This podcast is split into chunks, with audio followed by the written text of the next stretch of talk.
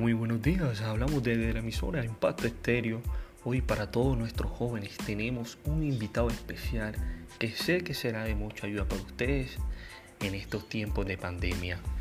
Hablamos con el psicólogo Juan Pablo de la Cárdenas, psicólogo en formación de la Universidad Simón Bolívar, que hoy nos tocará hablar del tema del estrés. Sí, Carlos, muy buenos días. Mi nombre es Juan Pablo de la Cárdenas. Pues hoy les vengo a hablar sobre el estrés académico.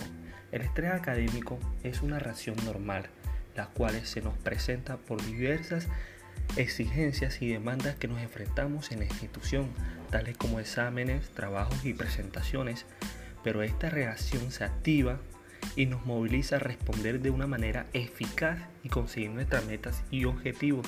Pero sin embargo, esta exigencia a veces se vuelve tan fuerte que nos puede disminuir nuestro rendimiento personal, en los cuales existen unos extensores académicos, los cuales pueden ser internos y externos. Los internos son aquellos de que van de nuestra autoexigencia para alcanzar nuestros logros y una necesidad total de mantener el control y esforzarnos en ello. Y también las exigencias externas son aquellos que se nos va presentando en nuestro entorno, las cuales destacamos como tener que hacer trabajos, rendir en pruebas, presentar un examen de tiempo acotado, o sea, en tiempo gordo. Esto también nos genera una exigencia y un estrés.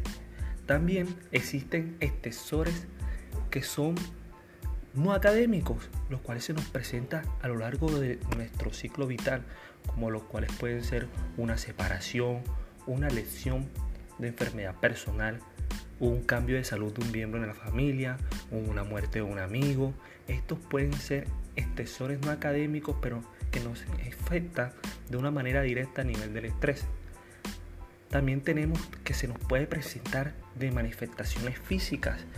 En manifestaciones físicas el estrés se puede consolidar como una solencia para dormir, un cansancio, una fatiga severa, un dolor de cabeza, también se puede presentar como un, un bruvismo, que puede ser una tensión en la mandíbula, también un dolor de espalda, también se nos presenta también de una manera psicológica y emocional, las cuales nos puede generar una inquietud, una tristeza, una ansiedad constante, problemas de memoria, olvidos frecuentes, y tenemos también por otro lado una respuesta conductual, que es el accionar y el conjunto de que todas estas vivencias se manifiesten del estrés, las cuales mucha gente ya a lo largo de esas manifestaciones conductuales.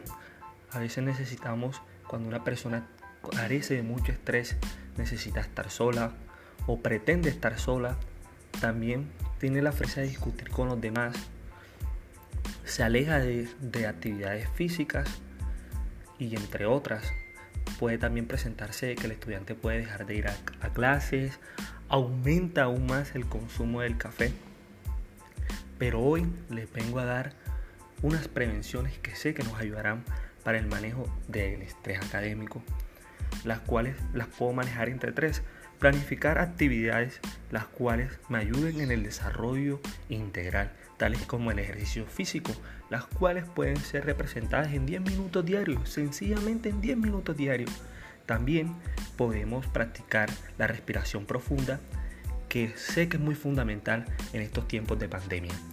También muy importante es mantener el sentido del humor, tener una sonrisa y poder activar pues esa alegría que tenemos interna, dedicar nuestros pasatiempos y hobbies, tomar otra vez en pie todos esos pasamientos, pues, este, estos hobbies que nosotros presentamos.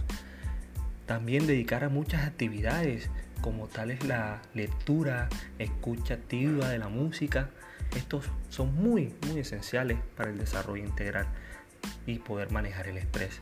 Muchísimas gracias Jorge por brindarme este espacio. La verdad estoy muy agradecido con los oyentes y espero que esto les sea de mucha ayuda.